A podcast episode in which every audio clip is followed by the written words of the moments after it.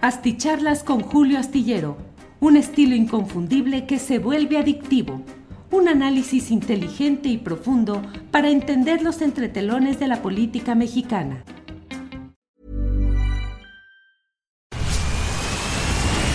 Where's that dust coming from? Still finding debris after vacuuming? Eufy X10 Pro Omni Robot Vacuum has 8,000 PA of powerful suction to remove debris deep in carpets. And it's totally hands free. Want to know more? Go to eufy.com. That's EUFY.com and discover X10 Pro Omni, the best in class all in one robot vacuum for only $799. ¿No te encantaría tener 100 dólares extra en tu bolsillo? Haz que un experto bilingüe de TurboTax declare tus impuestos para el 31 de marzo y obtén 100 dólares de vuelta al instante. Porque no importa cuáles hayan sido tus logros del año pasado, TurboTax hace que cuenten. Obtén 100 dólares de vuelta y tus impuestos con 100% de precisión. Solo con Intuit TurboTax.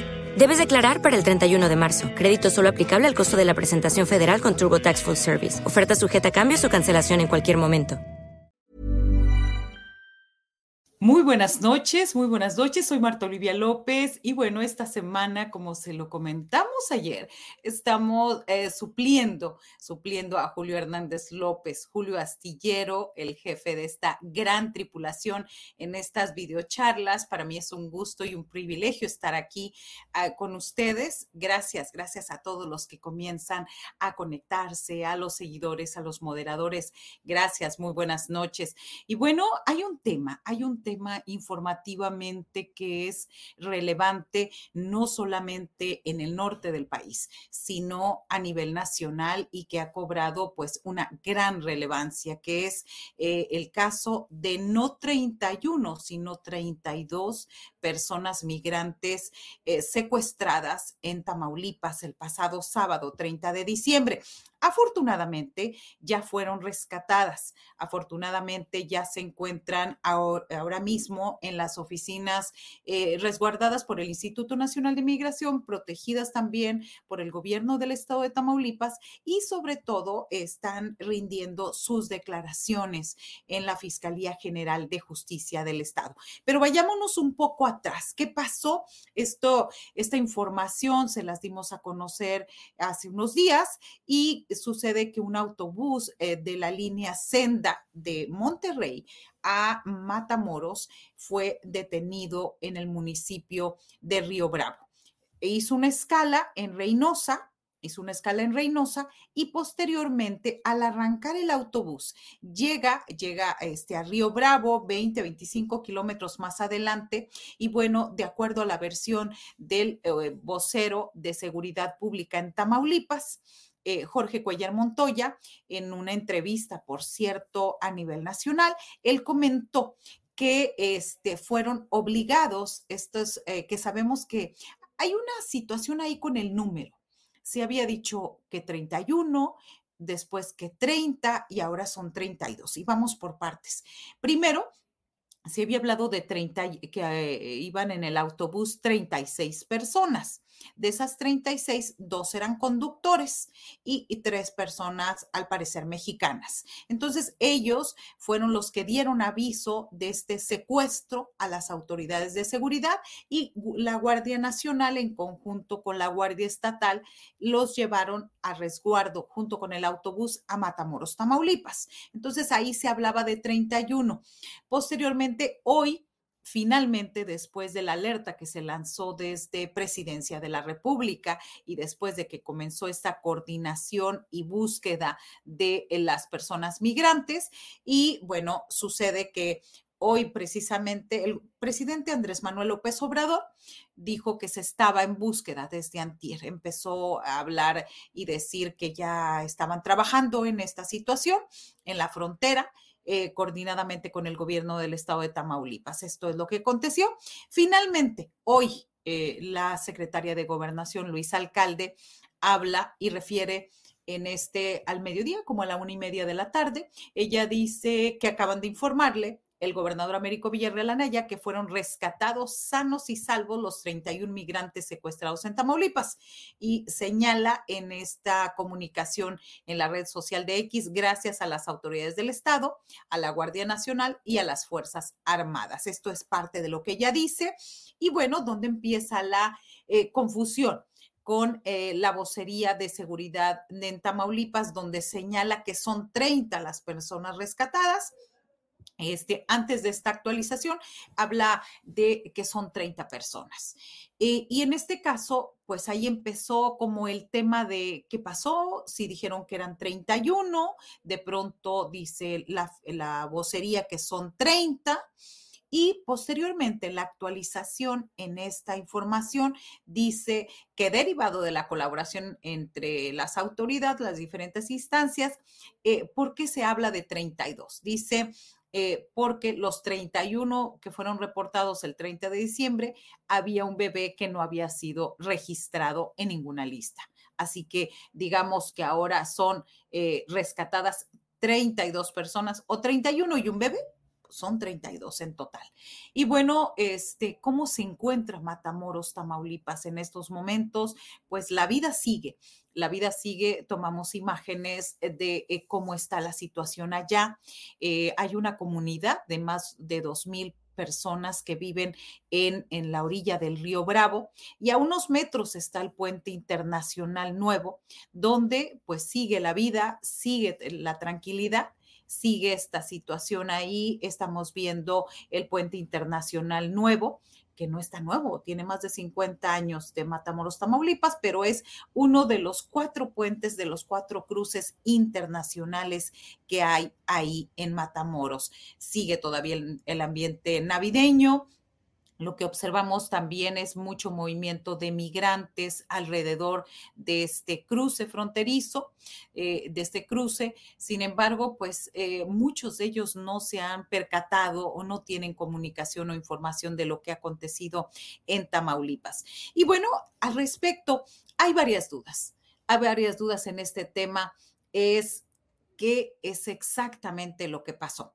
Jorge Cuellar Montoya, el vocero de seguridad en Tamaulipas, nos dijo en un par de ocasiones, en tres comunicaciones que hemos tenido desde el sábado hasta ahora, nos eh, decía que debido, para no dañar el debido proceso, no se hablaba de los detalles. Eh, queremos pensar que es negociación, queremos pensar que es búsqueda o investigación de las instancias de seguridad. No lo sabemos, pero esta, esta noticia trascendió de una manera eh, muy fuerte porque incluso el presidente de Colombia, Gustavo Petro, habría dicho, dijo, y a través también de la Embajada de Colombia en México, que al menos había cuatro colombianos en estos, este, de estos secuestrados. ¿Qué es lo que se sabe ahora? Qué es lo que la información oficial, oficial de acuerdo al gobernador Américo Villarreal Anaya, quien dio una entrevista telefónica a Milenio esta noche, dijo que 26 personas son de Venezuela, 6 son de Perú y desmintió que hubiera colombianos, como lo había señalado el presidente de ese país, Gustavo Petro. También es importante destacar que de los 32, nueve son menores de 16 años y uno de un año de edad. Así que, eh, eh, ¿en qué estado se encuentran ellos? Ellos se encuentran en calidad de víctimas de un delito y permanecen bajo la custodia de la Fiscalía General de Justicia de Tamaulipas para rendir su declaración y pues eh, sobre todo hablar de lo que pasó realmente en este hecho. también pues el presidente de México, Andrés Manuel López Obrador, se refirió esta mañana al caso de los migrantes secuestrados como este, eh, hasta este momento dijo que no se podía adelantar nada y comentó que si hay extorsión a familiares que les hablan en algunos casos es porque ya los migrantes consiguieron sus visas temporales o la cita para que les entreguen las visas y pues como tienen que llegar a la frontera, la detención es para condicionarles la libertad que tengan que pagar algo. Es una extorsión. Esto fue lo que dijo en la conferencia mañanera. Y bueno, esto nos habla de una situación en Tamaulipas, de qué? Estamos hablando de grupos de comando, comandos armados. Estamos hablando eh, de que esa fue un reconocimiento del mismo vocero de seguridad en Tamaulipas, cuando dijo que fueron interceptados por sujetos armados que los habrían llevado en cinco camionetas. Era, digamos, eran los detalles que se tenían de esto. Estamos hablando de crimen organizado, estamos hablando de personas armadas, estamos hablando de migrantes y estamos hablando de toda una red de complicidad. ¿Quién los protege? ¿Por qué los protegen? ¿Dónde están los agentes y los elementos del Instituto Nacional de Migración? ¿Dónde está la Guardia Nacional? Porque sabemos que llegan cientos, cientos diariamente a la frontera y que Matamoros, Tamaulipas es un lugar donde ha sido escogido principalmente para llegar y para el cruce. Este, es decir, si se tiene toda esta información, ¿qué está pasando? qué está pasando, quién no actúa o si se tiene todo el diagnóstico, ¿por qué no se hace algo al respecto? Sobre todo, lo decíamos anoche, si nosotros queremos que ser tratados, ser tratados en los Estados Unidos con dignidad y en respeto a nuestros derechos humanos. Tenemos que hacer exactamente lo mismo con las personas que, que ni siquiera se quieren quedar en nuestro país. Es solamente el paso para allá. Hace unas semanas hablábamos con el secretario de Seguridad Pública en Tamaulipas, Sergio Hernando Chávez, y él nos decía que hay células del cártel del noreste, células del cártel del Golfo y grupos y escisiones que están controlando estos 345 kilómetros que van de Nuevo Laredo hasta Matamoros, que es la franja fronteriza en Tamaulipas. Así que si en este momento y en este caso se tiene el diagnóstico y se tiene la coordinación con las autoridades federales, y ya lo vimos que están. ¿Por qué? Porque fue sábado, domingo, lunes, martes y miércoles, cuatro días después, y ya los encontraron. Aquí lo que quisiéramos saber es qué pasó detrás. Eh, difícilmente y amparados en el debido proceso, eh, lamentablemente las autoridades dan la información solamente a dónde les conviene y cómo les conviene. Y lo que nosotros quisiéramos saber como eh, eh, ciudadanos es quién está detrás de todo esto. Y el reconocimiento de que esto es, un problema que rebasa al Estado, que rebasa al Estado y que es necesario atacar. Si ya se sabe que son extorsionados, si ya se sabe que son los que están esperando eh, el pase ya hacia los Estados Unidos, si eh, eh, lo comentábamos, ya se habla de una línea de autobuses que se dedica a esto o que lleva migrantes, entonces, ¿dónde están las revisiones migratorias? O entonces habría que pensar que todos tienen un permiso eh, eh, especial para transitar y llegar a la frontera. Y entonces ahí es donde me aparece el Instituto Nacional de Migración. Y que son los mismos, estamos hablando de la misma institución que en el 22 de febrero del 2021, hace ya casi este, tres años, que eh, ellos mismos fueron los que detuvieron en un filtro a los eh, migrantes guatemaltecos que viajaban también de Nuevo León hacia Miguel Alemán y que fueron ahí asesinados, conocido en este hecho como la masacre de Camargo, asesinados y calcinados. Hay muchos pendientes, hay muchos pendientes al respecto y sobre todo creo que es necesario saber es necesario que se nos diga qué es lo que está pasando, quién negoció, cómo se negoció. En Tamaulipas lo sabemos. Hay cuando se libera a alguien es porque se habló con alguien más, hubo un contacto o un ajuste o un favor o favores de más. Así que me parece que esto es lo principal. Qué bueno, qué bueno que aparecieron. Qué, qué lamentable Qué lamentable, leíamos y nos informaba a través de un comunicado el Instituto Nacional de Migración eh, este, reportaba que en el estado de Tamaulipas, más de 150 personas migrantes habrían sido liberadas después de ser víctimas de secuestro. Y ahí la duda es, ¿en qué momento nos informaron a los medios de comunicación de que esto estaba sucediendo? Eh, en este comunicado, el instituto dice que algunos de estos hechos son como el caso de Reynosa del pasado 2 de diciembre, donde 18 extranjeros fueron secuestrados por grupos del crimen organizado. Posteriormente, el 15 de diciembre, fueron localizados y liberados por policías 13 migrantes en un hotel también de Reynosa. Y en el más reciente caso, estos 32 que fueron interceptados cuando viajaban en un autobús de Monterrey a Matamoros. Entonces, al menos también cuatro migrantes irregulares son víctimas de secuestro en territorio mexicano cada mes en lo que va del actual sexenio del presidente Andrés Manuel López Obrador. Toda esta información que les estamos dando a conocer es de acuerdo al Instituto Nacional de Migración eh, y a la Unidad de Política Migratoria, Registro e Identidad de Personas de la Secretaría de Gobernación estos datos que le estamos diciendo son de enero a noviembre del 2023. En este mismo periodo, 94 migrantes irregulares denunciaron ser víctimas de secuestro. De quienes denunciaron, 73 eran hombres y 21 eran mujeres.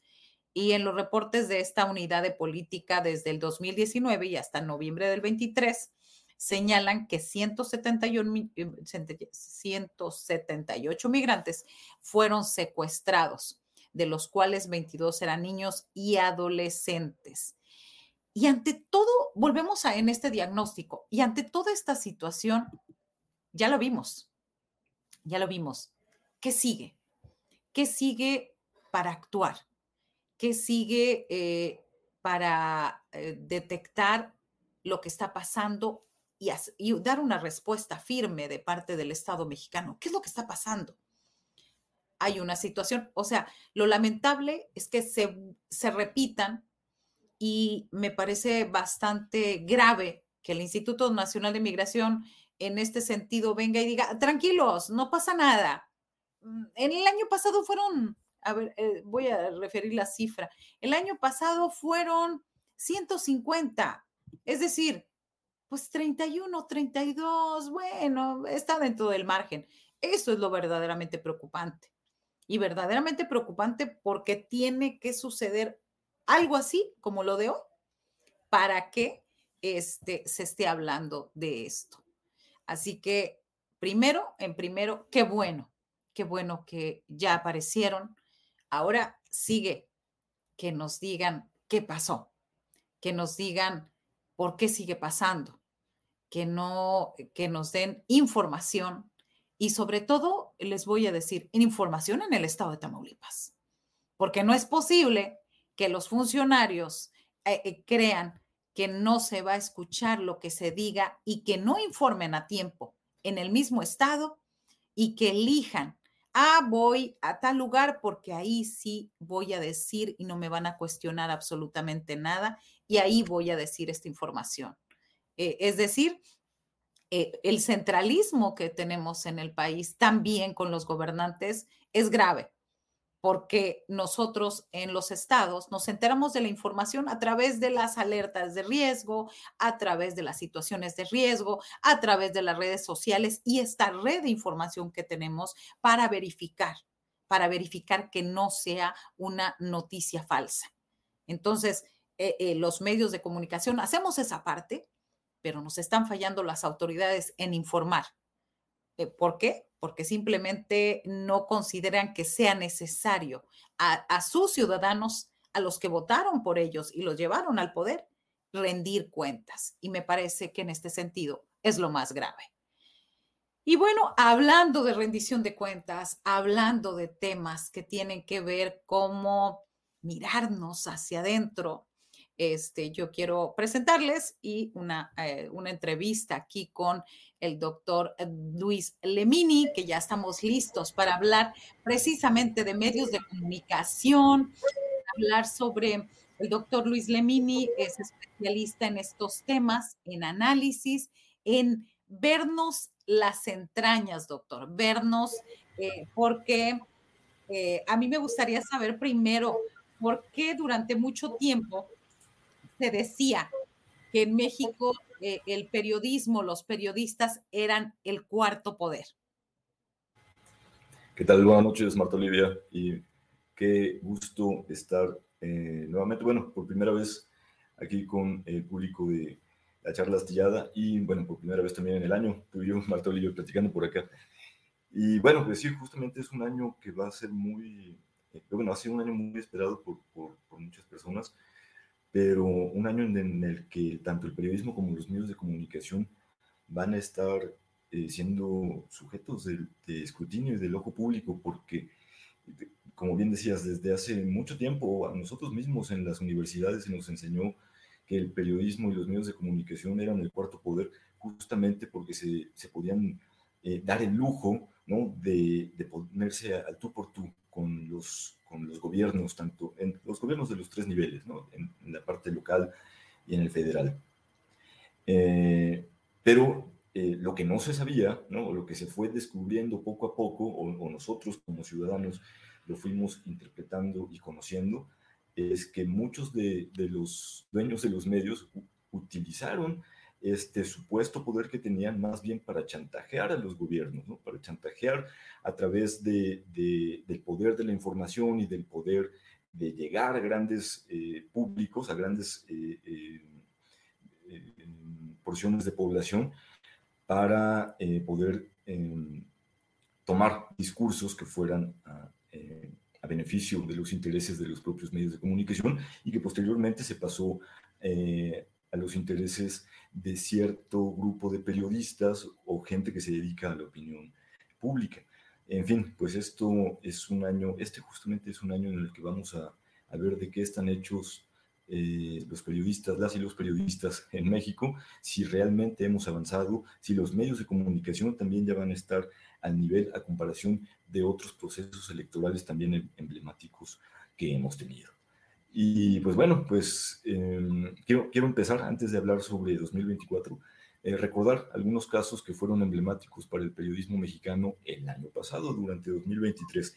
Y esto justamente para ver qué nos podría deparar eh, este 2024. Y elegí tres temas emblemáticos para eh, poderlos comentar brevemente.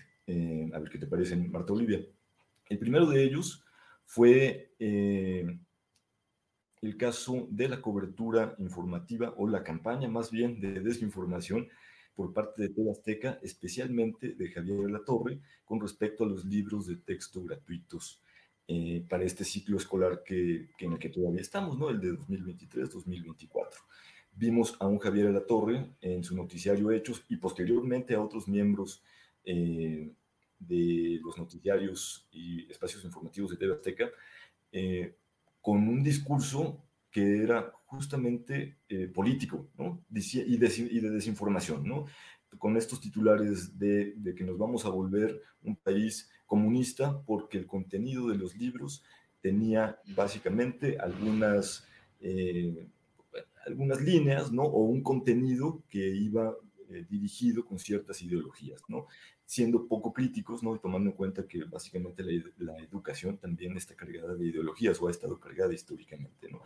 Eh, decimos entonces que eh, más allá de acusar a los, perdón, de acusar a los libros de texto, ¿no? O a, quienes diseñaron los libros, que también está bien la crítica por parte de, los medios, en este caso por parte de TV Azteca, deberíamos de, ser más responsables, ¿no? Y poder analizar el histórico de, lo que sucede o de lo que ha sucedido con la educación pública en México. Estos temas, bueno, pues fueron, eh, Marta Olivia, pues el pan de cada día en las redes sociales, ¿no? Sobre todo por el linchamiento que tuvo, tuvo en este caso el periodista, bueno, o, quien se dedica a presentar las noticias, Javier Alatorre, eh, y que decíamos, o lo dijimos en algún momento, que este, este personaje pues no tiene autonomía profesional, ¿no? Básicamente estaba siguiendo las órdenes de una línea editorial dictada por sus jefes, ¿no? En este caso, Ricardo Salinas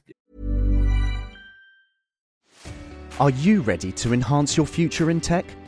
Then it's time to make your move to the UK, the nation that has more tech unicorns than France, Germany, and Sweden combined. the nation that was third in the world to have a $1 trillion tech sector valuation. The nation where great talent comes together. Visit gov.uk forward slash great talent to see how you can work, live, and move to the UK. ¿No te encantaría tener 100 dólares extra en tu bolsillo? Haz que un experto bilingüe de TurboTax declare tus impuestos para el 31 de marzo y obtén 100 dólares de vuelta al instante. Porque no importa cuáles hayan sido tus logros del año pasado, TurboTax hace que cuenten. Obtén 100 dólares de vuelta y tus impuestos con 100% de precisión, solo con Intuit TurboTax. Debes declarar para el 31 de marzo. Crédito solo aplicable al costo de la presentación federal con TurboTax Full Service. Oferta sujeta a cambios o cancelación en cualquier momento. Y en este caso, doctor, este es un caso que, que lo vimos y fue un gran boom. ¿Cuál otros eh, casos específicos donde los medios quedaron pues muy en el foco, pero sobre todo muy cuestionados en su forma de dirigirse a quienes se supone que se deben, a sus eh, televidentes, a sus lectores? Fíjate que, Marta, eh, este último semestre estuve dando una clase que es comunicación y educación. En esta, bueno, abar intentamos abarcar eh, distintos temas, pero uno de ellos es la forma en la que nos tenemos que dirigir eh, los medios o, quienes estamos en los medios de comunicación a nuestras audiencias, ¿no? Y está esta discusión que, históricamente se ha dado en, dentro de los estudios de la comunicación. ¿Los medios sirven para educar o sirven solamente para informar? ¿O cuál es la responsabilidad de los medios? es muy gratificante, bueno, de pronto conocer las opiniones, las percepciones de estudiantes que dicen, ok, sí, está bien, los medios van a servir para informar únicamente, es más, van a servir para entretener en la mayoría de los casos, pero eso no exime de las responsabilidades de también poder educar. Entonces, aquí viene un caso, eh, un caso que a mí no me hubiera gustado eh, comentar, pero que creo que es necesario que se siga, que se, que se siga diciendo. Es el caso del, eh, Le Magistrade o Silvaena. Más allá de la cobertura eh, dada sobre eh, el esclarecimiento de, del caso, que todavía está eh, siguiéndose o todavía está en camino, la cobertura que se hizo tanto en redes sociales como en medios dio para muchos debates, ¿no? Si decirle Le Magistrade, ¿no? Que es parte de estos cambios que se han estado debatiendo, ¿no? O que hemos estado experimentando en el lenguaje. ¿Cómo, ¿cómo, poder eh, nosotros como, como eh, personas que nos dedicamos a los medios o que tenemos acceso a, a un micrófono y también que tenemos acceso a, a poder compartir con estudiantes, eh, abrir, abrirnos nosotros es, eh, nuestra mente mm, para, para poder identificar nuevas perspectivas, para comunicar lo que está sucediendo. Recordemos que nosotros no tenemos la verdad absoluta, somos simplemente observadores de lo que está sucediendo en nuestro entorno. Y a partir de ahí podría, podríamos con nuestra, nuestras experiencias poder ayudar a comprender lo que sucede. Eso quizá hubiera sido una eh, cobertura mucho más enriquecedora o mucho más eh, eh, educativa, por, llamarlo de alguna forma, para que nosotros como po población, como sociedad, como audiencias, pudiéramos reconocer el problema, ¿no? De llamarle a Uciel le magistrade, de poder usar estos pronombres, ¿no? Eh, estas discusiones que hemos tenido ya durante muchos años, no es reciente el debate del uso de la E, el uso del género eh, no binario o del no binarismo, ¿no? Para referirnos a un grupo de la población, el respeto eh, y el respeto y la dignidad eh, de las personas cuando son víctimas de algunos eh, casos de violencia, ¿no? Como en este caso el, eh, el de magistrade en Aguascalientes, ¿no? Entonces, esta, eh, estos dilemas que tenemos a veces como periodistas y como medios de comunicación para asumir una cobertura responsable, para respetar a las personas, a las víctimas y a las, las, personas familiares de las víctimas, ¿no? En este caso, pues respetarle el pronombre a, a Ociel. Y bueno, decíamos también eh, en algún momento que la mayoría de los medios de comunicación pues nos agarraron en curva quizá, ¿no? Porque no estamos capacitados para poder eh, hacer coberturas distintas, ¿no? Con lenguajes distintos, que es lo que está sucediendo entre las universidades, entre las redes sociales, no nada más entre un grupo eh, de la población, en este caso la población eh, LGBT o de la diversidad sexual. ¿no? Entonces, creo que aquí también tenemos una responsabilidad muy grande como periodistas y medios de comunicación de seguirnos preparando y de abrir, eh, abrir nuestra mente, abrir nuestro conocimiento a las nuevas dinámicas sociales. Ese es otro. Perdón, eh, perdón, doctor. Eh, ¿Cuál sería la, cuestión aquí, eh, la principal falla en esta cobertura de que se dio con el asesinato del magistrado? Mm, pues es que, bueno, hay, tanto en el periodismo regional como en el llamado periodismo nacional, creo que se, se habló con cierto respeto ya en las publicaciones que salieron, por ejemplo, al día siguiente, ¿no? Después de, haber hecho un análisis de, lo ocurrido en redes sociales. Pero creo que lo principal fue, o el principal error, lo vimos en las redes sociales, ¿no? Cuando los medios de comunicación dieron cobertura al hecho, eh, entonces algunos que no respetaban el pronombre, por ejemplo, ¿no? Porque también tenemos todavía algunos, eh, pues tenemos desinformación, más que nada, sobre el, uso del, lenguaje. No, no estamos quizá abiertos a estos nuevos debates. Entonces creo que justamente eso, el, respeto a los pronombres y el respeto eh, también a una figura que era pública por el, el hecho de que, bueno, Osiel Baena era una persona muy extrovertida, ¿no? Era muy, eh, muy visible también por la forma de, vestir y por el lenguaje que él utilizaba, ¿no? Y por la forma en la que se dirigía a, a, su, a su, audiencia, ¿no? En sus redes sociales, ¿no? A, a, sus, a sus seguidores. Entonces, creo que el principal error recae en ese, en la cobertura del, del clic fácil, ¿no? Del clickbait que le decimos, y del morbo, ¿no? Que, que esto no nos permitía eh, centrarnos o concentrarnos en que había sido una muerte, ¿no? Un, asesinato probablemente, eh, que todo indica que sí es, eh, más allá de, de, de irnos a la parte quizá que es menos menos importante, ¿no? De la parte del morbo, de cómo, cómo se vestía, cómo se dirigía, eh, que se utilizaba eh, falda o que se utilizaba tacones. E, incluso llegué a ver algunas notas en periodismo, eh, no recuerdo bien si era en Zacatecas o en el mismo Aguascalientes, que la nota no era tanto su muerte, sino lo que se había generado alrededor de él, ¿no? Después de la muerte. Entonces creo que, aquí hay cosas que no, que no cuadran, ¿no? Que no cuadraron en ese momento para ayudarnos a nosotros como audiencia a entender lo que realmente es importante. Bien. El tercer tema, el tercer tema que abordaste y eh, para este un poco enfatizar cuáles son las primeras que nos esperan ¿Qué nos esperan en cuestión de desinformación o qué esperamos en este año electoral que es histórico, histórico? Y, también déjame decir eh, histórico porque pues obviamente va avanzando el tiempo, van avanzando el número de electores y obviamente eh, el Instituto Nacional Electoral siempre dice, pues hoy es una votación histórica o hay eh, son cifras históricas, pues son, ahora, simplemente es el, el ciclo, el tiempo, lo normal, doctor. ¿Cuál sería el tercer caso y qué nos esperan para este año? Pues bueno, a ver, voy a, eh, voy, a, hacer un poquito idealista, porque yo esperaría que los medios pudieran estar a la altura, pero desde antes, eh, bueno, más bien el último caso emblemático del año pasado nos da ya más o menos una perspectiva de lo que vamos a esperar para este 2024. Porque 2024, como les decía al principio, es uno de los años más esperados para buena parte de la población, ¿no? Sobre todo para aquella ciudadanía que está politizada, ¿no? Eh, y se trata porque, bueno, número uno, porque es el, el fin del sexenio de Andrés Manuel López Obrador.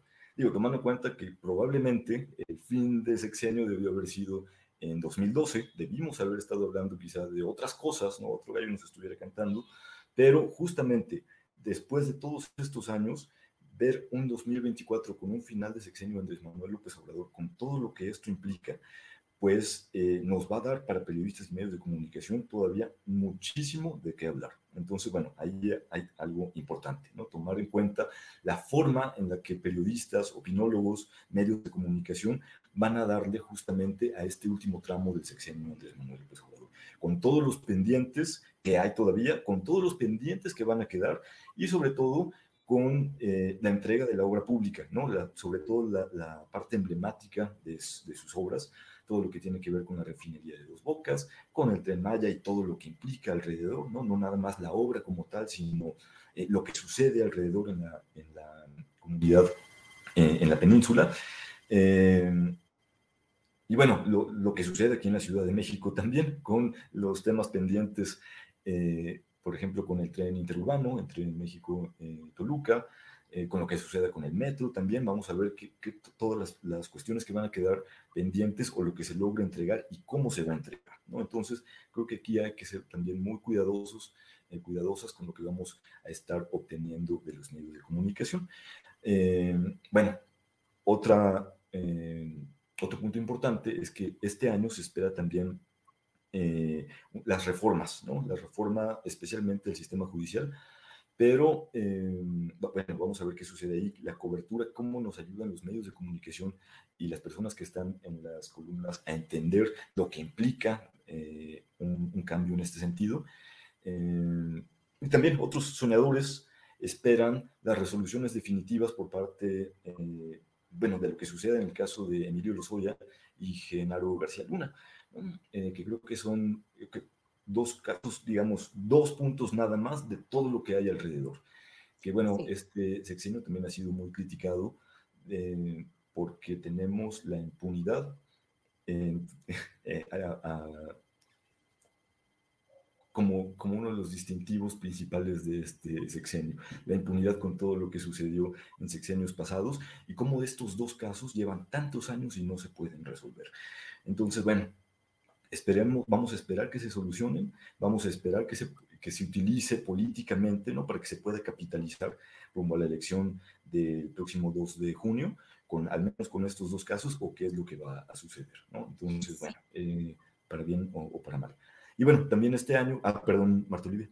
Sí, eh, este año eh, se empiezan con las noticias falsas, se empieza esta cuestión del gasolinazo, empezamos viendo esto y el tema de la seguridad. Y ojo, no quiere decir que no sea importante el tema de la seguridad, sino que eh, vemos que ciertos temas en los que se enfoca la oposición en México son tratados por medios de comunicación que precisamente no son muy afines al gobierno de México. Entonces, e, es muy fácil observar la tendencia.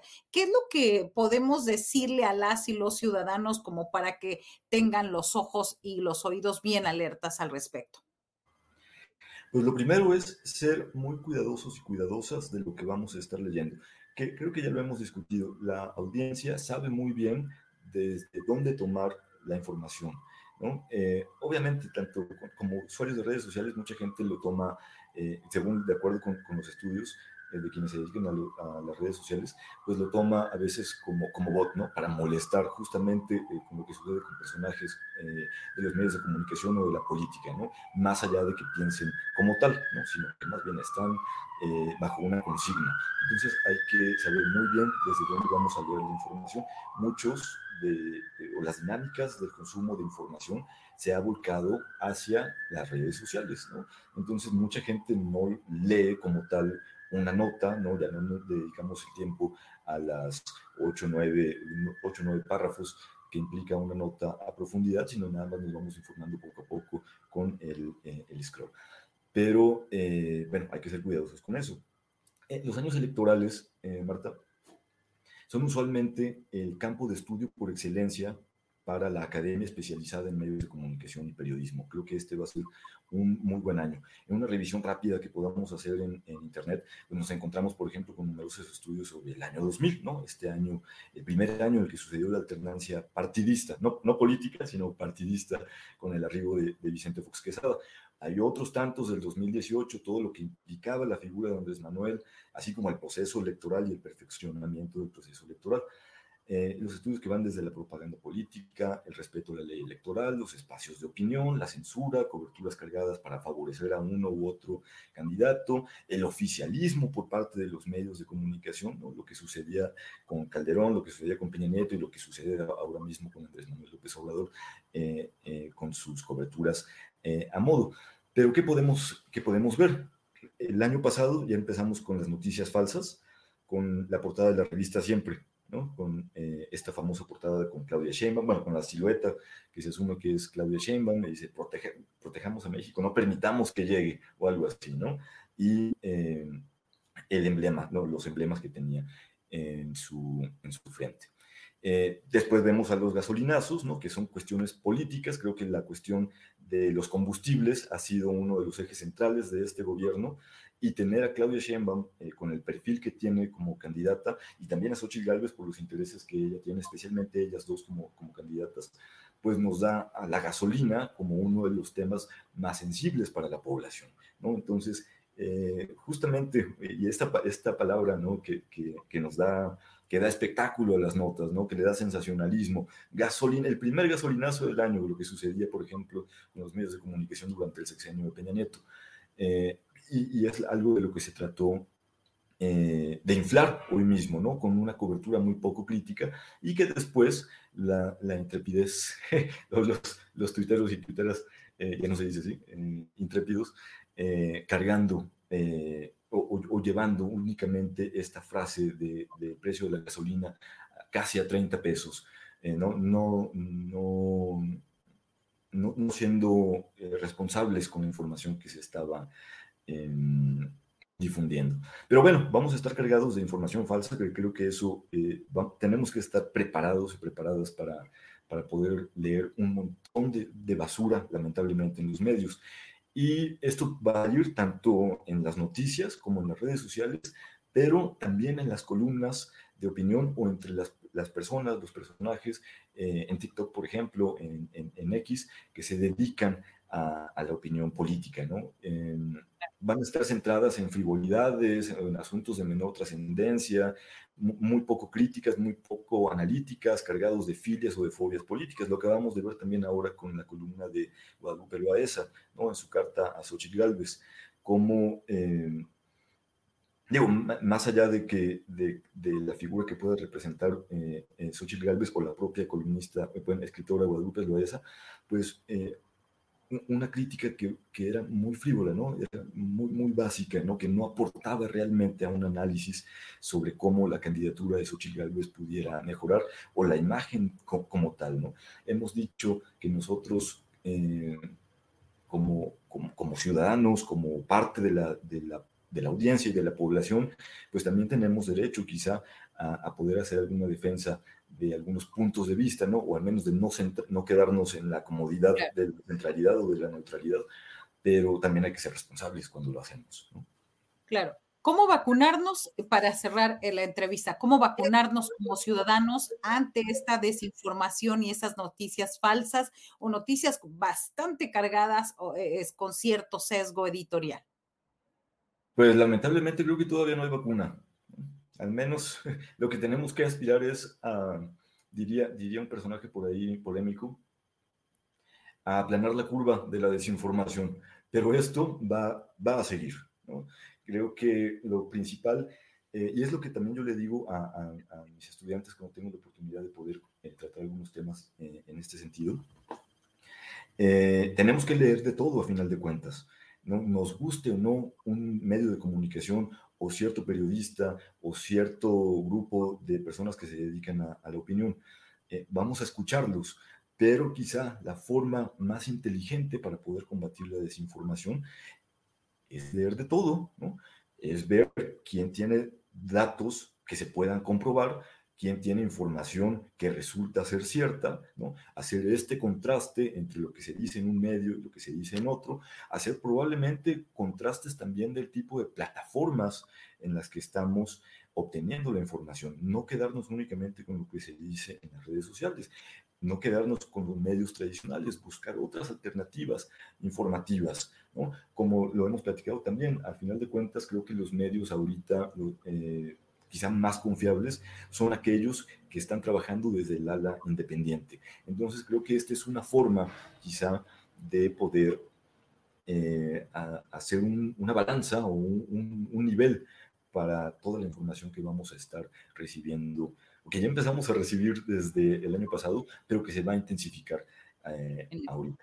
Em, bueno, quizá una recomendación, también eh, esto implica más trabajo, pero es comentarlo, con, ser, ser críticos, ser autocríticos con nosotros, comentarlo con, nuestra, con nuestro grupo cercano también, ¿no? poder abrirnos y poder escuchar más allá de, discusiones de ver quién tiene la razón y quién no, sino tener eh, un poquito más de inteligencia o, podernos desafiar intelectualmente entre nuestros círculos para poder ver qué es lo que opinan las demás personas, qué, es, qué, es, qué argumentos se tienen para, para poder emitir votos quizá más, más, tomar decisiones más inteligentes al respecto.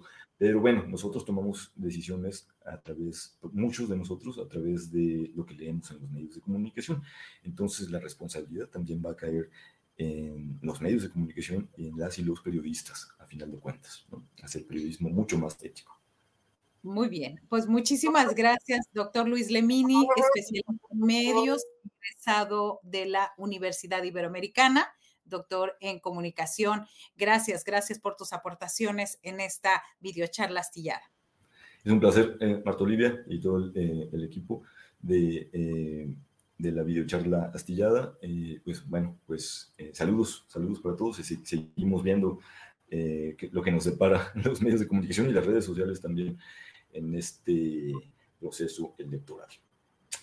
Hasta la próxima. Gracias. Gracias, muy buenas noches. Y bueno, yo me despido, me despido de esta videocharla acerca de los medios, acerca de este tema que tenía que ver con migración. Y bueno, recordemos también que pues eh, Julio Hernández López, eh, el tripulante, el jefe de esta tripulación astillera, pues regresa el próximo lunes. Eh, esperemos que sea un descanso bastante relajado y real y lo estaremos viendo ya a partir eh, del próximo lunes en las videocharlas. A mí me va a tocar acompañarlos este próximo, este, hoy, mañana y pasado. Quiero agradecer los comentarios, los comentarios de mucha de la gente que está aquí de la gente este, que está eh, leyéndonos, siguiéndonos. Gracias desde nuestras plataformas en, las redes sociales. Eh, este, eh, Marco Antonio Cruz dice, likes Tamaulipecos, gracias. Y ya este, extrañan a Julio. Todos lo extrañamos, ¿eh? todos la extrañamos. Marilena, gracias, gracias por estar aquí. Este, descansen y bueno, nos vemos, nos vemos mañana. En aquí está también eh, Alejandro García, gracias eh, este, por la videocharla y por los likes. síganos y, recuerden que de una a tres está Astillero Informa, está el compañero Temoris Greco también relevando y sustituyendo en estos días a Julio Astillero. Así que muchas gracias, muchas gracias a todas y todos. Nos vemos, nos vemos mañana en punto de las nueve de la noche.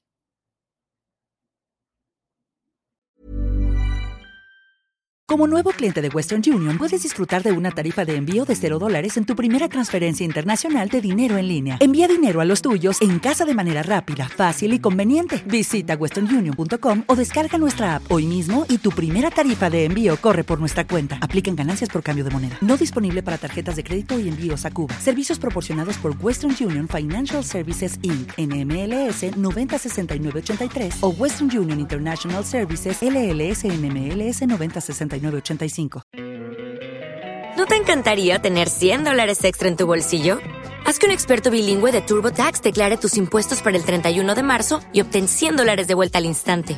Porque no importa cuáles hayan sido tus logros del año pasado, TurboTax hace que cuenten. Obtén 100 dólares de vuelta y tus impuestos con 100% de precisión, solo con Intuit TurboTax. Debes declarar para el 31 de marzo. Crédito solo aplicable al costo de la presentación federal con Turbo Tax Full Service. Oferta sujeta a cambios o cancelación en cualquier momento. Para que te enteres de las nuevas asticharlas, suscríbete y dale follow en Apple, Spotify, Amazon Music, Google o donde sea que escuches podcast. Te invitamos a visitar nuestra página julioastillero.com.